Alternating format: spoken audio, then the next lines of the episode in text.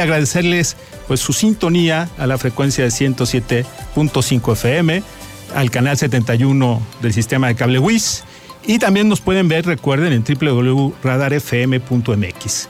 Para ponerse en contacto con nosotros, eh, recuerden nuestro teléfono en donde nos pueden mandar mensajes 442 59 21 075 y también por medio de nuestras distintas plataformas sociales en Facebook Radar News QRO, eh, Aranday Asociados, Instagram Radar Querétaro y Aranday y, y Asociados, ahí se repiten dos is, y también en arroba Geosotelo. Y pues bueno, estamos aquí listos para arrancar. En esta ocasión, nuestro querido Eliot Gómez no está eh, presencialmente aquí, pero está conectado eh, vía Zoom. Eh, no sé si en este momento está Nancy para saludarlo. Está ahorita en, un, ratito se estará, se estará conectando. Pues bueno, si quieren, en lo que Eliot se conecta, pues nos vamos al tema de En la Mira.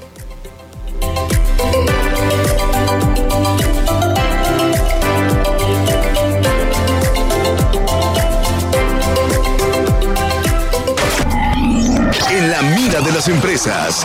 Radar Emprende.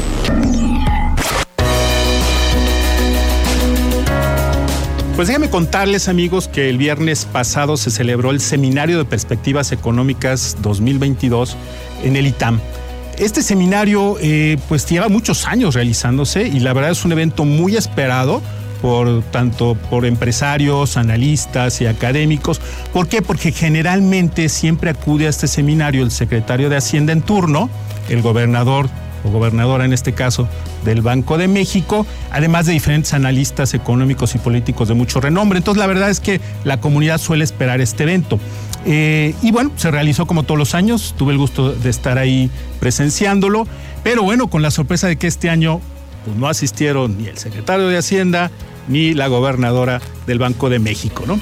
Eh, la verdad se les supimos que se les dio invitación, pero bueno, de alguna manera eh, no asistieron. Esperemos que, asistan la próxima, la próxima vez. La verdad es que era muy, muy interesante. El año pasado que estuvo Arturo Herrera, el secretario de Hacienda, la verdad sirvió mucho para entender mejor las estrategias eh, de política económica de este gobierno. Pero bueno, esperemos que para próximas ediciones se presenten. Y para esta edición, pues hubo diferentes personalidades. Estuvieron ahí los economistas en jefe para América Latina de Citigroup, de Bank of America, de Credit Suisse, además de analistas económicos como Luis de la Calle, Sergio Alcocer, Luis Carlos Ugalde, etc. Les quiero yo resumir porque eh, eh, a mí lo que me gusta mucho de este seminario es que de pronto se hacen los pronósticos y los hacen al mismo tiempo diferentes analistas o diferentes personajes. Y al final tenemos como, como eh, varios enfoques de todos los pronósticos económicos. ¿no? Empezamos por el crecimiento. Como ustedes saben, en 2021 eh, México creció entre 4 puntos, o va a crecer, todavía no, no, no acaban de afinar las cifras, pero estará entre 4.8 a 5% del crecimiento del PIB. Esto puede parecer muy bueno, sin embargo, lo cierto es que se esperaba un mayor crecimiento. Los primeros dos trimestres eh, la economía creció muy bien y de pronto se empezó a desacelerar, ¿no? Eh, pues bueno, la verdad es que los analistas ahí consideraron es que se debió crecer más. Eh, se debió aprovechar más el crecimiento y el repunte económico que está teniendo Estados Unidos, que es enorme y que creo que los aprovechamos en cierto sentido. Eh, y bueno, pues una de las causas que también dieron fue por la falta de apoyos fiscales que hubo durante la pandemia por parte de este gobierno, a diferencia de los apoyos que hubo en otros países. ¿Qué se espera para 2022 en crecimiento? Pues se tenía, según las encuestas del Banco de México, 2.5 para crecer en 2022, pero ellos hablaron de que la estaban revisando a la baja es probable que el crecimiento ronde apenas el 2%, 1.8%. Esto principalmente motivado a la poca inversión privada eh, y de inversión extranjera directa en nuestro país. Eh, la inflación altísima 2021, en 2022 eh, 7.8 cerró o va a cerrar 2021. 2022 seguirán las presiones inflacionarias pero el rango andará entre 3.8 y 4.6% siempre y cuando Banjico haga la tarea de controlar la inflación. ¿Cómo va a controlar la inflación Banjico? Pues obviamente con alzas en la tasa de interés. Eh, y eso es una noticia que hay que tener muy en cuenta porque las tasas de interés altas pues afectan negativamente a la economía. Cerramos 2021 con una tasa eh, de interés interbancaria del 5.5 y se estima que el próximo año pueda crecer 6.75 a 7%. Y esto pues siempre y cuando, bueno, pues de alguna manera Banjico así, así lo dé a conocer de parte de su política económica. ¿Y por qué lo hace? Porque busca frenar la inflación. Y la única manera de frenar la inflación, este, no la única, pero digamos la, la que tiene más en poder el Banco de México, pues es el tema de subir las tasas de interés. Como ustedes saben, si suben las tasas de interés, se reduce la inversión y eso pues, puede traer eh, efectos en la economía. El tipo de cambio rondará 22 pesos, es decir, eh, se espera inclusive que pueda ser menor, ojalá. Remesas seguirán creciendo, esto es una buena noticia. Eh, y bueno, otras buenas noticias, no se vislumbra crisis económicas ni pérdida de grado de inversión de México, a pesar del poco crecimiento. hay disciplina fiscal en el gobierno y eso lo ven muy bien los, los, los extranjeros, los inversionistas extranjeros. México comparativamente, pues quizá es el país más sólido en América Latina hoy en día para invertir. Eh, la escasez de mano de obra de Estados Unidos es una gran oportunidad para México y la desaceleración de China. Hablaban mucho de la desaceleración de China que puede ser aprovechada por México. ¿Por qué? Porque las cadenas de valor están tratando de cambiar sus, sus plantas y, cambiar y estar más cerca de Estados Unidos y México ahí podría atraer a estas cadenas de valor. Entonces, eh, hay buenas noticias, las cifras de alguna manera de la macroeconomía pues ahí van, quisiéramos que estuvieran mejor, pero bueno, pues esperemos que, poco a poco se vaya recuperando más y más la economía.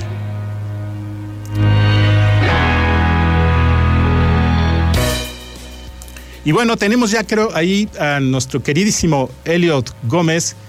Elliot, por ahí nos está escuchando. Y la desaceleración de China, hablaban mucho de la desaceleración de China. Desaceleración. Bueno, Elliot. Creo que hay un delay de ahí. Sí, ¿verdad? ¿Ya? Entonces, eh, hay buena... Elliot, eh, ¿nos escuchas?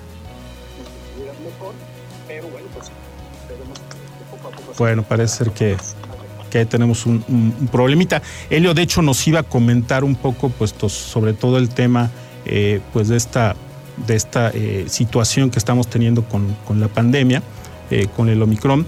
Eh, yo, por ejemplo, eh, lo que estoy viendo es que a pesar de que es una, un virus, una variante menos, menos letal, pues ya estamos viendo que está eh, trayendo problemas en el sentido de la mano de obra y el tema laboral, la capacidad de recursos humanos. Ya vimos el tema de Aeroméxico y de las líneas aéreas que, pues en ese sentido han tenido que estar retrasando e inclusive cancelando vuelos porque pues los, los pilotos y toda la tripulación da positivo, sin enfermarse gravemente quizá, pero al final, eh, al final de cuentas el protocolo impide que puedan atender ahí. Y ya lo estamos viendo, yo ya lo estoy viendo aterrizado a los pequeños negocios hoy y, bueno, y ahorita con nuestros invitados que, platiquemos a ver si han tenido ese problema, pero hoy justamente estaba hablando con dos clientes y amigos restauranteros y, y estaban con muchos problemas por el hecho de que también varios de sus empleados y su personal está trayendo positivo y pues de alguna manera les tienen que dar el descanso evidentemente y, están teniendo muchos problemas ahí para el tema del manejo del recurso humano. Entonces eh, está empezando a afectar eh, en ámbitos de la economía. Eh, amigos, si ustedes también por ahí quieren comentarnos algo en, nuestro, en nuestras redes, en estos mensajes acerca de que si les está empezando a afectar en ese tema a sus empresas y a sus negocios. Entonces, no sé si, si Elliot se, pudo, se pudo comunicar. No, parece, parece ser que, no. Entonces, eh, bueno, regresando un poquito a, este tema de las, de, las perspectivas económicas, eh, evidentemente, y creo que ustedes estarán de acuerdo conmigo que les empieza a llegar muchísima información acerca de cómo va cerrando el año y qué esperamos para, para el próximo año. Y, algo que también hay que, hay que tomar en cuenta, y un punto que se, que se ha platicado mucho, es el tema de la reforma eléctrica. ¿no? El tema de la reforma eléctrica, que creo que este año es fundamental, eh, si se aprueba, no se aprueba, cómo se aprueba. ¿no? Ojalá, eh, si, si, se va a echar a andar, pues sea con los, con los cambios que de alguna manera el mercado está solicitando y que no se apruebe pues sin cambiarle ni una coma, ¿no? De hecho, ahí en el seminario se hablaba de que si se aprueba la reforma tal cual como está, los costos de generación de electricidad industrial y comercial podrían elevarse 32 al 54%. Sería un golpe muy fuerte y además sería un golpe muy fuerte para la confianza de los inversionistas, que eso es lo más, lo más grave, ¿no? Eh, creo que ya está Elliot ahí, ¿verdad? Mi estimado Elliot, ¿nos escuchas?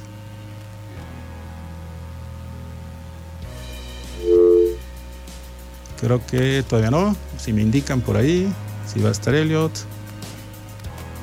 que tú no me escuchas. Ah, sí, te estamos escuchando, Eliot. ¿Cómo estás? Muy bien, muchas gracias. Qué gusto saludarte en este que prácticamente es nuestro primer programa del año para ti, para mí, amigo, que nos estamos viendo. Sí, hombre, no te pude dar tu abrazo de, Año Nuevo, pero espero y qué bueno, porque a lo mejor te contagias, hermano. sí, caramba, es lo que platicamos aquí ahorita.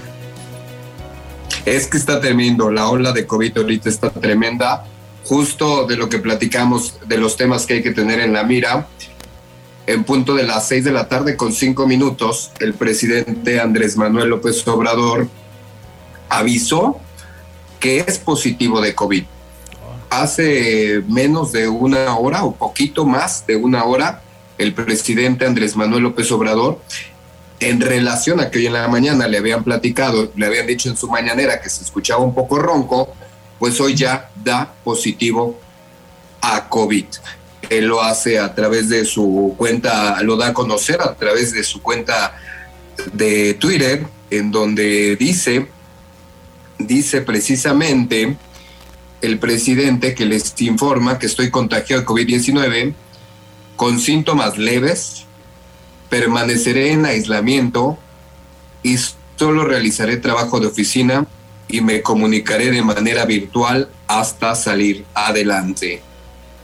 Si usted estaba preocupado por las mañaneras, como seguramente estaba preocupado mi querido César Aranday, pues el secretario de Gobernación, Adán Augusto, López Hernández será quien representará en las conferencias de prensa y en otros actos al presidente Andrés Manuel López Obrador. Pues sí, así como le platico esto y como lo que platicaba un poco César, ¿no? Los temas económicos derivados de la pandemia para este 2022 van a ser muy poco predecibles, ¿o no, mi querido César? Sí, totalmente. Y bueno, pues desde aquí, eh, ojalá que que el presidente eh, pues eh, recupere pronto su salud por, por el bien de la, de la economía de México y obviamente por su bien personal.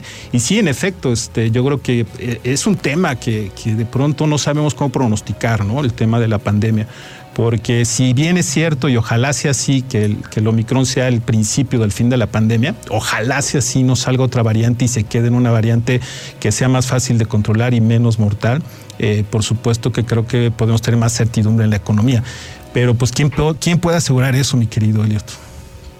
Sí, sí, como te digo, es muy poco predecible todos estos temas, hoy lo que platicamos, hoy que vemos muchísima gente positivo, pero sí, como dicen, menos graves, pero muchos casos positivos. Vemos que esto es muy poco predecible y que, y que de una u otra manera esto está afectando la economía. Veamos los casos particulares. Hay gente que ya no fue a trabajar. Entonces, esto de una u otra manera nos va a cambiar la economía.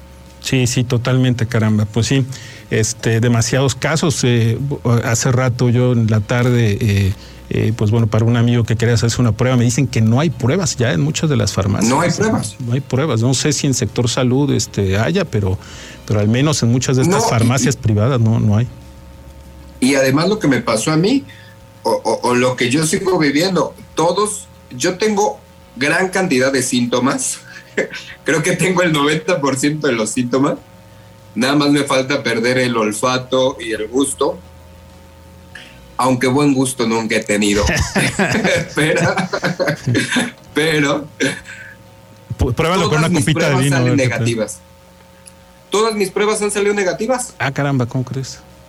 Todas mis pruebas salen negativas. Todas las que yo me he hecho y las tengo hoy eh, y mañana me realizo un par más. Todas las pruebas han salido negativas y aún así yo presento el dolor de cabeza, eh, he tenido días de temperatura, un par de días de arriba de 38 grados de temperatura, escurrimientos nasales, cuerpo cortado, dificultad para respirar. O sea, me ha pasado de todo, pero no tengo COVID.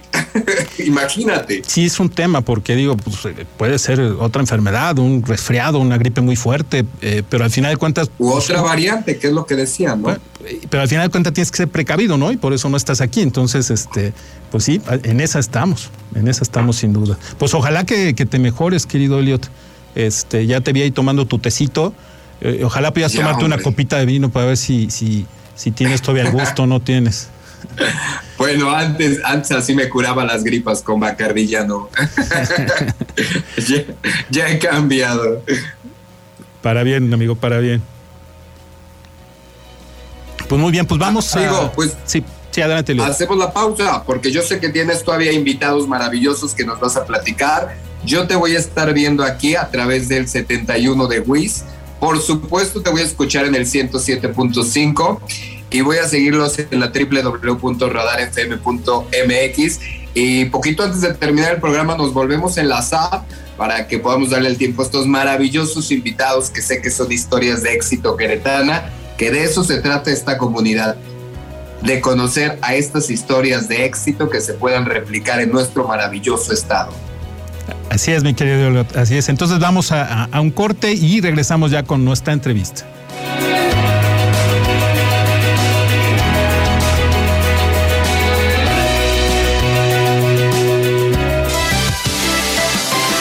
Resuelve tus inquietudes con Radar Emprende. Contáctanos 442-238-3803 y WhatsApp 442-592-1075.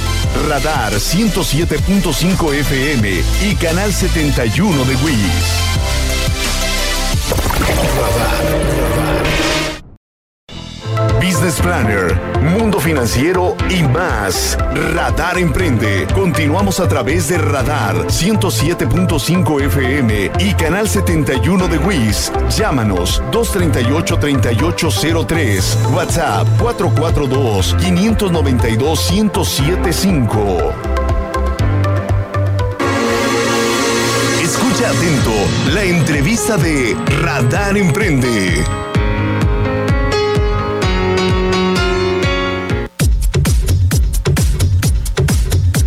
Muy bien, pues ya estamos aquí de regreso otra vez en el programa Radar Emprende en este lunes, nuestra primera emisión del año 2022.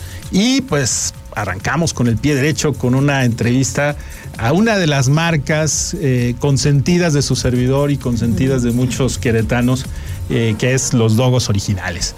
Y, tengo aquí a mi lado a Dayan Toranzo y Edgar, Edgar Soto. Ellos son los fundadores y, obviamente titulares de la marca Los Dogos Originales y, franquicia ya Los Dogos Originales. Entonces voy a empezar por presentarlos eh, muy, rápidamente su, trayectoria y ya pasamos a, a conocer más de ellos y por favor háganos preguntas por los medios que ustedes ya conocen. Dayan, Dayan Toranzo, es egresada de la licenciatura en Mercadotecnia con especialidad en finanzas en el TEC de Monterrey, maestría en Mercadotecnia de Negocios Turísticos, la, laboró en Global Media como gerente de Relaciones Públicas Corporativas, en Grupo Valeo en el área de Dirección General y Comunicación Institucional y actualmente es directora administrativa de los Logos Originales, pero bueno, como les digo, fundadora. Eh, y también, aquí y gracias, Dayan, por estar aquí con nosotros. Gracias. Es un placer tenerte y saludarte en, esta, en este inicio de año. Igualmente. Y también tenemos aquí a Edgar Soto. Eh, él es originario de Guadalajara, Jalisco, pero queretano por convicción y corazón, como bien lo expresa él.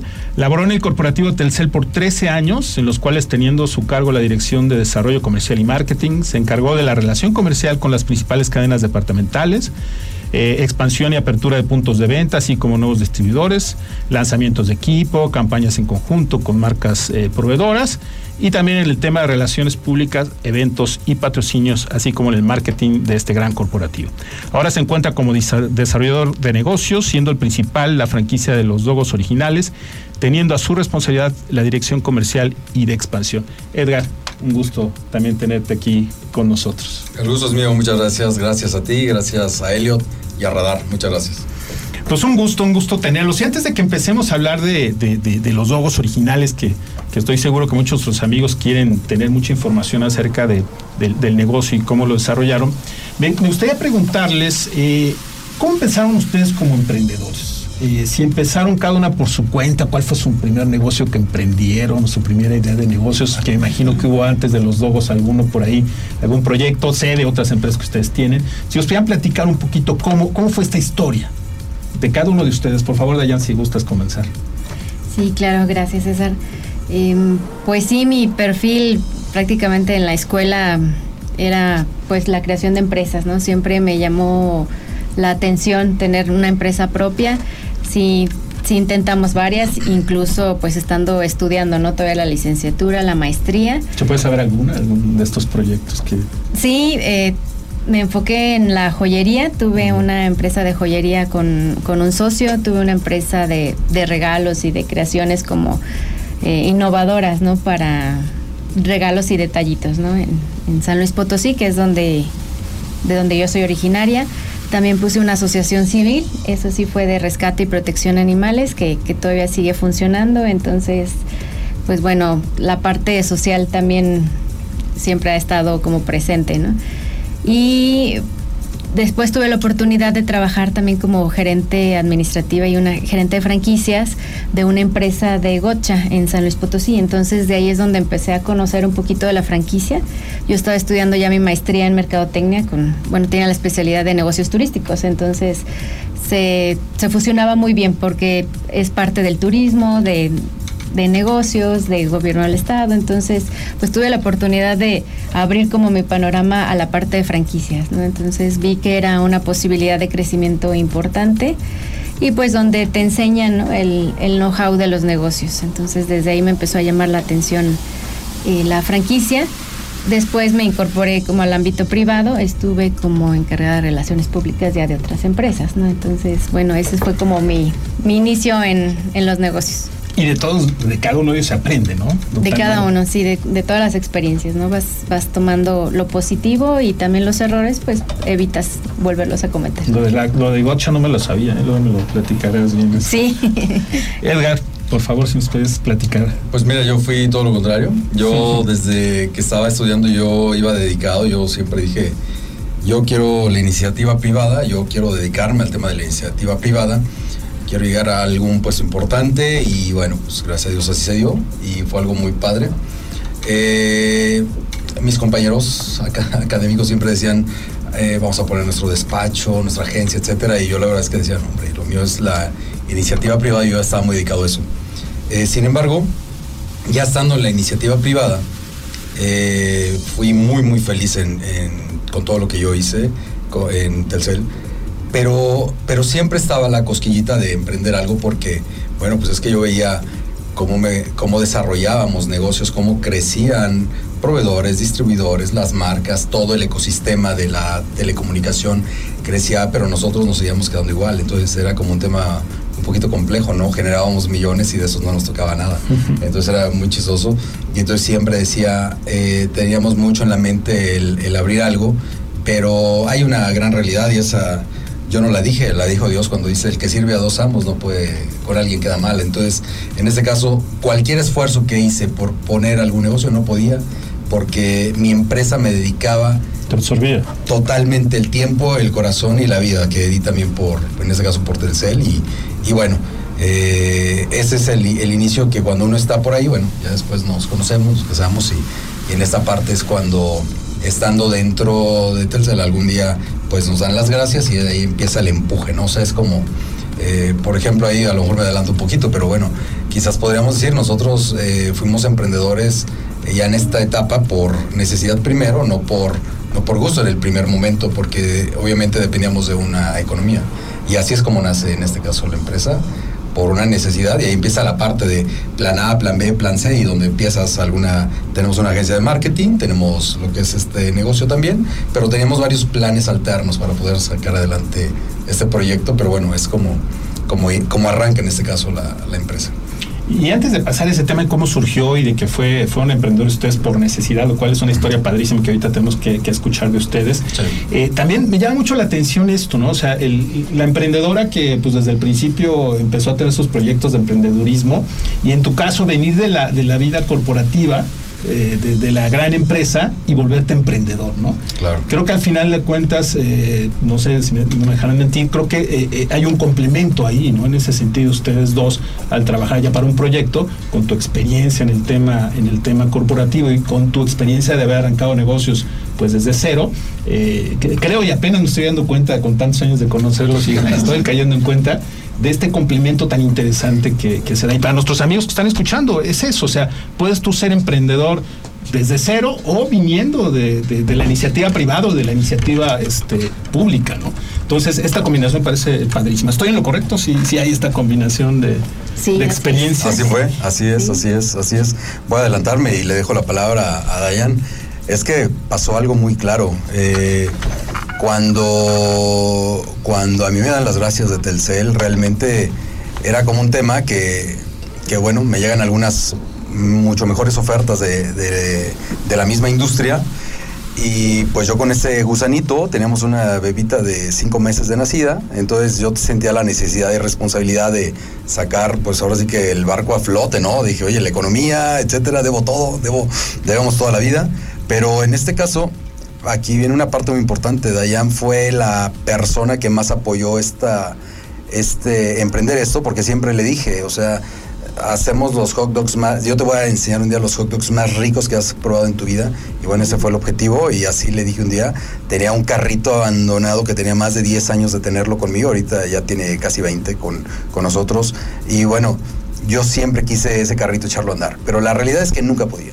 En este caso es como arranca la historia. Si Dayan no hubiera sido esa persona que me dice, a ver, Edgar, mira, conociéndote cómo eres de apasionado, cómo te entregas para la chamba, de verdad, yo, era, yo no era un trabajador, yo era un esclavo, de verdad, yo era un esclavo de Telcel, y, pero lo digo con mucho gusto, ¿eh? aprendí demasiado y, y muy feliz, amo, amo también a Telcel.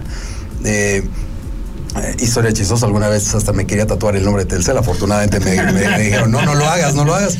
Ahorita sí ya, este, los dos sí está tatuado realmente, porque ese sí valía, ya, ya es de nosotros, ya es mío. Entonces, en este caso, eh, Dayan fue la persona eh, que fue el impulso más importante para creer de alguna manera también en mí, en este proyecto. Dijo, mira, Edgar, conociéndote, me dices que en un añito te sales, la verdad es de que, y eran ofertas tan tentadoras que dije, pero es que mira, ve, y ella fue la que motivó toda esta parte en creer y en que salimos adelante a arrancar un, un proyecto que, que teníamos mucho, mucha ilusión y mucho corazón para ponerlo. Así que fue algo muy padre. Dayan fue la persona que, que creyó en este proyecto y que me respaldó en esta parte principalmente. Y por eso le debemos todo, todo el éxito también. y el Pero ¿cómo surge entonces? ¿Cómo surge la, la idea de los dos? Venga, Dayan. Igual como comenta Edgar, em, pues fue de la noche a la mañana, ¿no? Edgar ya traía la intención de poner este carrito de hot dogs. Sí, efectivamente, cuando nos conocimos, eso dijo, ¿no? Te voy a preparar los hot dogs más ricos que, que has comido en tu vida. Y sí, así fue. Entonces, Pero los preparó los preparó Edgar. Ah, sí, claro. Claro. Perdón, te voy a interrumpir tantito. Vamos a un corte porque ya nos, ahora sí que nos agarró la, la guillotina y empezamos el- en el siguiente bloque. Seguimos con la historia de allá. Vamos a un, corte y regresamos.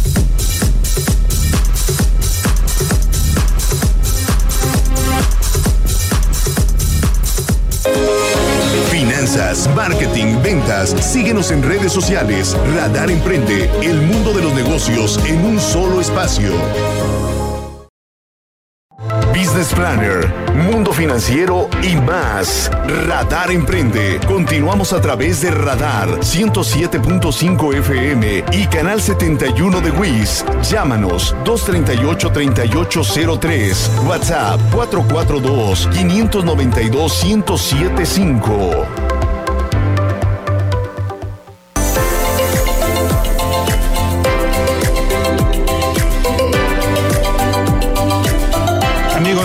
ya estamos aquí de regreso en Radar Emprende. Eh, un gusto saludarlos y recordarles que están con nosotros aquí Edgar Soto y Dayan Toranzo, fundadores y directores de la cadena de restaurantes Los Dogos Originales y también ya una red de franquicias que ahorita estamos platicando de eso, pero nos quedamos que ya Dayan en la, en la, en la sección pasada nos estabas contando un poco de cómo inició la idea de negocio de los dogos originales. Primero preparándote aquí, el querido Edgar, eh, este, los mejores dogos que hayas probado en tu vida y, parece que así fue. ¿Y cómo, cómo siguió después la historia?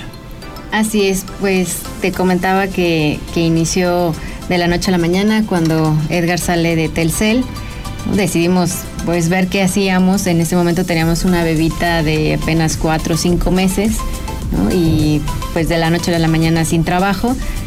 En ese momento dijimos pues tenemos que, que salir adelante. Tenía Edgar el carrito donde su familia que es de, de Sonora de Obregón ya conocía del- de los hot dogs, por eso le quedaban buenísimos. Entonces, Perdón, ¿y ese carrito que lo tenías por qué? o qué?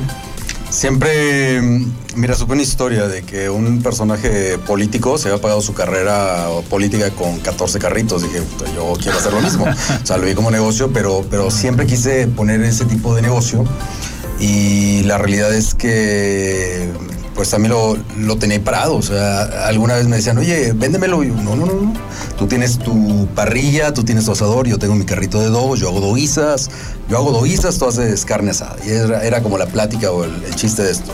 Nunca lo quise vender porque algún día siempre quise ponerlo a echar a andar y por eso lo tenía. Un día lo encargué con visión de negocio. Te platico rápidamente. Ese carrito se iba a ir a un estadio de béisbol de Chicago. Eh, en el tráiler eh, no ocupó el séptimo carrito que habían encargado para irse a Chicago y ya estaba en fila el mío. Entonces me dicen, oye, viene el ya no ocupo este carrito, te lo dan un poco más barato y que venga. En aquel entonces salió carísimo. De todos modos, ahorita actualmente con el precio del acero y así como están las cosas, salió muy caro, pero ese es el carrito. Ya hasta el día de hoy bien hecho, ahí está trabajando y bueno, todo así. O sea, de un problema de logística. Estuvo buenísimo. Seguía el mío, se adelantó nada más un ratito, pero. era pero para ahí ti. quedó. Era pero para era ti. para un estadio de béisbol de Chicago, no sé de dónde, los Cubs, los White Sox, no sé para quién era, pero iba a estar allá. Fue algo muy, muy chistoso, como anecdotario nada más. Y entonces estaba el carrito y, y- y ya. Sí, decidimos empezar eh, Edgar y yo a atenderlo, ¿no? Desde las compras, este, nosotros mismos pues hacer todos los insumos, picar, preparar y salimos así de la, En la calle, tal cual el carrito. Sí, el cual. carrito empezó en el Oxxo de la Joya, es donde nos dieron pues permiso de, de poder estar ahí. Y así empezó Edgar y yo, ¿no? Posteriormente, pues tuvimos la oportunidad también de crear otros negocios, como comentaba Edgar, una agencia de marketing, este, por ahí una cerveza artesanal. Pero todo surgió de, de- de- de la venta de los dos. O sea, de ahí fue lo- luego lo de la agencia, es decir, se Fue capitalizaron como ahí. que al mismo momento de ver qué opción pues podíamos hacer para salir adelante, ¿no? Los Ah, tres empezaron como, te digo, se dio la oportunidad como que al mismo tiempo. Nosotros como siempre hemos estado en marketing, pues fue, era también un sueño, ¿no? Hacer una agencia de marketing. Llevábamos muchos eventos muy grandes, ¿no? Conciertos, también para algunas este, estaciones ¿no? de radio, Edgar también para la corporación de Telcel, entonces pues era también parte del sueño, pero vimos que, que el tiempo ya no nos alcanzaba para continuar con estas actividades. Los Dogos nos estaba demandando mucho, a la gente le gustó mucho el producto porque era innovador, ¿no? Eh, fuimos, pues sí, los primeros que empezamos con esta barra de toppings libre, guacamole, puedes encontrar papitas, puedes encontrar lo que quieras para ponerle a tu dogo. Y aparte empezamos a innovar en, en las recetas, ¿no? Decíamos, bueno, ¿y si les ponemos pastor? Ahora se me antoja uno con arrachera, y si le ponemos elote, entonces... O sea, los toppings están desde el carrito móvil. Sí. Ah, ok. Claro. O sea, eh, nada más para que eh, explicarle a nuestro auditorio. Lo que teníamos ese era el, el carrito y, y la barra de toppings, que es lo que hace, para los que no conocen los dogos, es lo que de alguna manera ha distinguido mucho los dogos. Es una, es una barra con diferentes toppings, ¿no? Para que le vas agregando a tu hot dog, ¿no? Así es. Así es, tenemos una barra libre de toppings donde puedes encontrar más de 20 entre aderezos, salsas, todo libre, ¿no? Para que lo pongas como, como tú gustes. Y siempre nació de la idea de hacer algo original, de ahí los nombres, el nombre de los dogos originales. hay mucha variedad de pizzas, hay mucha variedad de sushi, de hamburguesas, de ensaladas, pero ¿por qué no el al hot dog hacer algo diferente? ¿no? Entonces empezamos con diferentes salchichas, con diferentes combinaciones y nos apasionó tanto que seguimos ahí en el, en el negocio ya tiene casi nueve años y, y pues esperemos que siga para adelante. Y el brinco al establecimiento, el, el primer local, fue en donde también fue en. ¿Por dónde fue el primer local? Pasamos a Jardines de la Jardines de la Hacienda, que fue el primer restaurante eh, de hot dogs especializado en, en dogos. Fue en el 2015-16 aproximadamente, ¿no? Te- tres años después. Mira que la lógica nos decía, la tendencia era, oye, es que en tema gastronómico ahorita todo está con los food trucks y nos aventamos con food truck y cuando ves que no hay ni legislación, no hay nada, dices, ¿en qué problema te vas metiendo, no?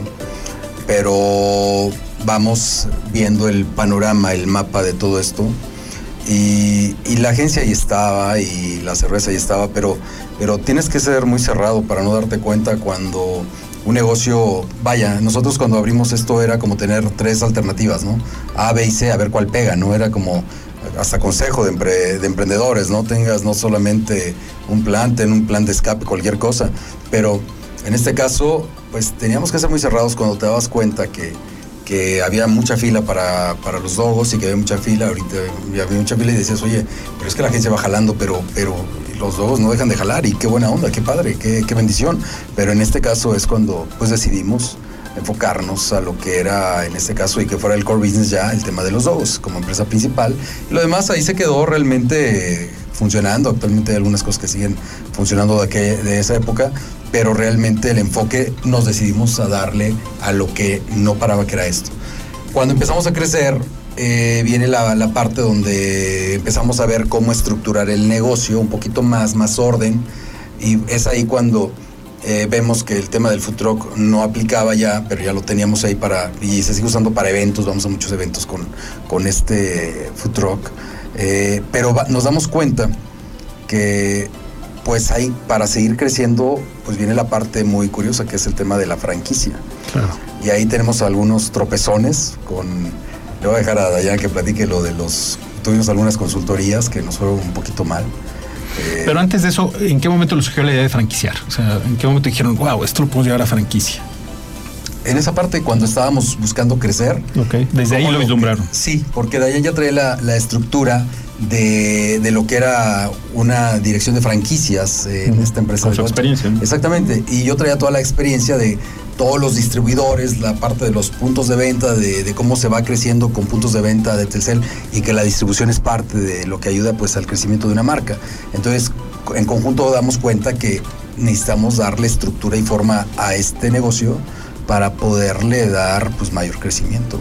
Ok, y ya de ahí se empieza la franquicia, ¿no? Bueno, que tuvieron ahí un par de, bueno, no sé cuántas Algunos experiencias. consultores, sí, que intentamos, ¿no? Desde que inició el primer local de Jardines de la Hacienda, pues como decía Edgar, ¿no? ponerle orden, estructura, eh, ya teníamos pensado abrir otra sucursal, entonces, pues bueno, que, ¿de qué manera estandarizas, no?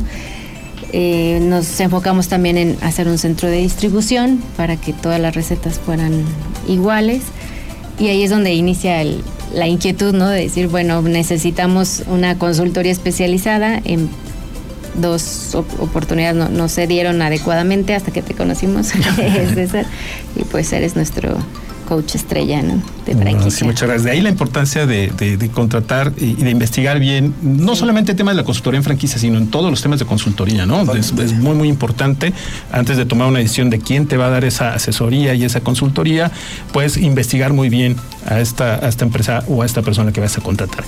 Pues eh, vamos a, nuestro último bloque y, antes un corte comercial y regresamos aquí para cerrar la entrevista y también ya vamos a tener ahí eh, conectado de nuevo a nuestro querido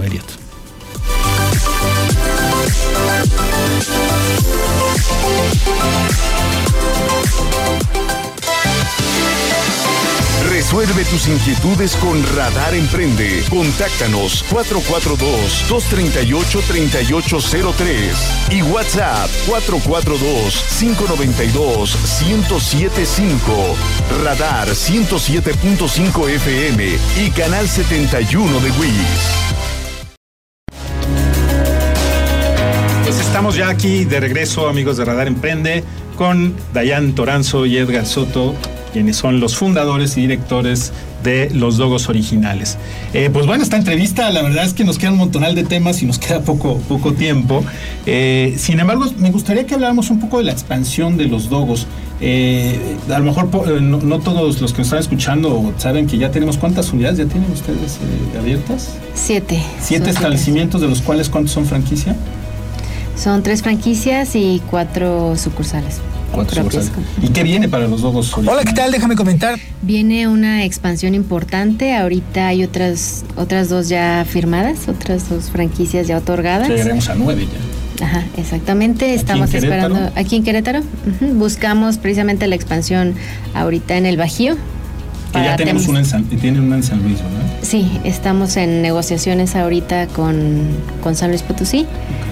Y bueno, Edgar, que es el gerente de expansión, que nos platique un tema importante por ahí en, el No, bueno, pues mira, es que nosotros estamos ahorita buscando en este año nuevo eh, expandir, era un objetivo. dar, dar ya salida no solamente de aquí de Querétaro, sino aparte del Bajío, para otras ya ciudades aquí de, de México. Y bueno, pues por ahí se abrió, hubo un interés muy grande de, en España y pues es muy probable que, que estamos ahorita al fila. Ahora sí que checando ahí los detalles finales para los flecos, como le llaman, para, para podernos llevar la franquicia a España. Y pues aunque nosotros nos pasó en la pandemia que no queríamos realmente, queríamos detenernos un poquito a la venta, pues fue casi obligado que ya no podíamos detenerla. Igual ahorita para España queríamos aguantarnos y bueno, hay demasiado interés y creo que va a ser algo muy bonito. Hace muchos años nos preguntaron cuál sería uno de tus sueños para, en este caso, para la marca. Y siempre algo que alguna vez mencionaba era que a mí me encantaría que los Dogos originales fuera como una marca referente de Querétaro. Amo a Querétaro, amamos a Querétaro y realmente ojalá que podamos trascender con esa parte y llevar también con este orgullo que tenemos, eh, pues el nombre también de Querétaro, de México también a, a otros países va a ser algo muy, muy, muy, muy padre, muy cool. Entonces estamos, ya, ya internacionalizándose, muchas felicidades, ¿no? Gracias. Fíjate, de, estar en un, en un carrito este, aquí en Colonia La Joya, ya nos vamos a ir hasta Madrid, ¿va a ser en Madrid? O Madrid, hasta, la primera Hasta Madrid, España, que, que, estaremos viendo allá los dogos, eh, probándolos por allá. Eh, Elliot está conectado ya, a ver, Elliot, ¿nos, nos escuchas eh, por ahí? Eh, no sé si, si, si está. Eh, bueno. Amigos, yo nada más para agradecerles, vamos un poquito colgados de tiempo, ¿me escuchas? Sí, te escuchamos, Elio, te escuchamos. Creo que yo me salí, ¿verdad? No, ahí estás, ahí estás, ahí estás. Oye, pues felicitarlos muchísimo, me da mucho gusto que pronto veamos a los Dogos en muchos lados, no solamente Querétaro, sino del mundo. Mi favorito, obviamente, el de Jardines de la Hacienda. No sé si es el original, pero es el que yo visito habitualmente.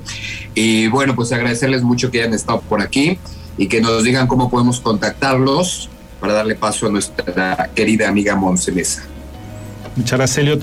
Sí, ¿dónde pueden eh, contactarlo nuestros amigos que a lo mejor estén interesados eh, en bueno, una franquicia? Amigo, yo nada más para agradecerles, fue un poquito colgados de y hay un audio ahí que se escuchas. Sí, sí, te escuchamos. Bueno, muchas gracias, Elliot, por, Creo que yo por la invitación. No, ahí estás, ahí Un gusto será verte y recibirte Oye, pues, cuando puedas muchísimo, me da volver a mucho gusto visitarnos. El los teléfono es muchas- 442-250-0050 o al correo de franquicias arroba losdogos.com. Estamos eh, ahí en contacto siempre. Ahí nuestros amigos que nos están escuchando pueden obtener información acerca eh, de la franquicia. Hay, hay diferentes modelos de, de franquicia. Hay un, eh, inclusive hay una franquicia que es asociativa, en donde puede haber una inversión no total y, y el corporativo se puede asociar con, con, con aquellas personas que tengan el perfil, evidentemente, ¿no? Entonces, eh, pues muy bien. Muchas gracias por estar aquí. Edgar, Gracias. Dayan, de verdad, se No, agradezco contrario. muchísimo. Y vamos ahorita eh, a la cápsula. Mi querido Aranday, Nuestra no, querida- ya nos despedimos tú y yo también de una vez para darle paso a Monse. Sí, perfecto. y le damos, le damos paso a Monse para que cierre con broche de oro esta primera emisión. Y tú y yo, si Dios nos da licencia, pues nos vamos a ver la siguiente semana ya, el lunes. Esperemos presencial, hermanos, si todo nos sale como debe de ser. si a nadie más le da, le da algo. Perfecto, mi querido Elliot. Pues vamos con la cápsula de. Oigan, pues los dejamos con la cápsula de Monse Mesa, nuestra especialista en propiedad intelectual. El tema está súper interesante, pónganle mucha atención a Monse. Eh, creo que como lo platicaron en la entrevista nuestros amigos de los dogos originales, es muy importante ser como emprendedor muy cuidadoso con todo lo que se hace y parte de esto es lo que nos platica Monse. Te saludo y te agradezco, mi querido César Aranday, en esta maravillosa tarde. Por supuesto, a todos los que nos escuchan a través de esta poderosísima frecuencia del 107.5 y en punto de las y en punto de las 8 no se pierda la tercera emisión con Diana González, la tercera emisión de Radar News donde le dará cuenta le dará puntual cuenta de la salud de nuestro presidente Andrés Manuel López Obrador después de que pasadas las seis, seis y cachito de la tarde, él anunciara que tiene COVID. También el, el gobernador de Guanajuato, Diego Sinué, avisó ya a través de su cuenta de Twitter que ha dado positivo, positivo al COVID-19. Los casos están complicados. Estará Alejandro Payán, perdón. Discúlpeme usted, mi querida Dianita González está cubriendo en la mañana a Aurelio Peña. El señor Payán será el encargado hoy de llevarle a usted toda la información de este resumen de noticias en la tercera emisión de Radar News. Yo soy Eliot Gómez y como siempre le deseo una excelente tarde.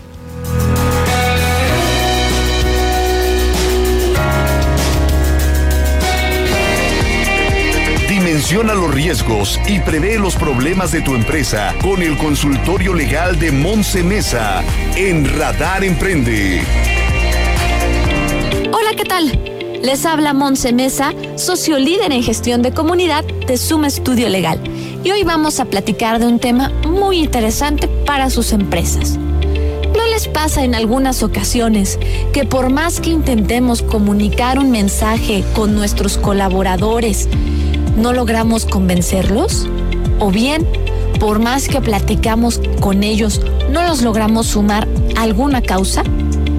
Es por eso que adquiere gran relevancia que aquella persona que colabora en el proceso de comunicación organizacional interna, cualquiera que éste sea, incorpore técnicas para colocar adecuadamente los mensajes en sus colaboradores o compañeros de trabajo. Pero, ¿qué creen las audiencias? ¿Qué cree nuestra gente cuando nos escucha? Estudios diversos han descubierto que no todas las personas reaccionan igual ante la información que se les proporciona. Por lo menos un 60% de una audiencia no sabe qué creer cuando recibe una información nueva, por lo que se convierte en un público potencial para un vocero. Una persona que utiliza la vocería debe dirigirse a este porcentaje de audiencia que está en condición de recibir una influencia positiva sobre el mensaje que se desea transmitir. Pero, ¿qué es la vocería? La vocería es una herramienta potencialmente poderosa para colocar mensajes segmentando por audiencia, medios y componentes que actúan como fuerza impulsora para propiciar la participación inteligente del personal. Para manejar adecuadamente esta herramienta es necesario tener la seguridad en el mensaje que se desea transmitir. Así, la vocería se apoya firmemente en la confianza personal, es decir, en el poder personal, y está a su vez en la verdad. Entendamos que el poder no es un tema de imposición, sino verlo como que en cualquier relación interpersonal las partes involucradas deben de salir ganando. Y la verdad, entenderla como esa congruencia entre el actuar, el decir y el pensar. ¿Y ustedes qué opinan? Déjenme saber qué técnicas utilizan para comunicar los mensajes en su organización. Escríbanme en mis redes sociales, tanto en Facebook y Twitter, como arroba Monsemesa. Hasta la próxima.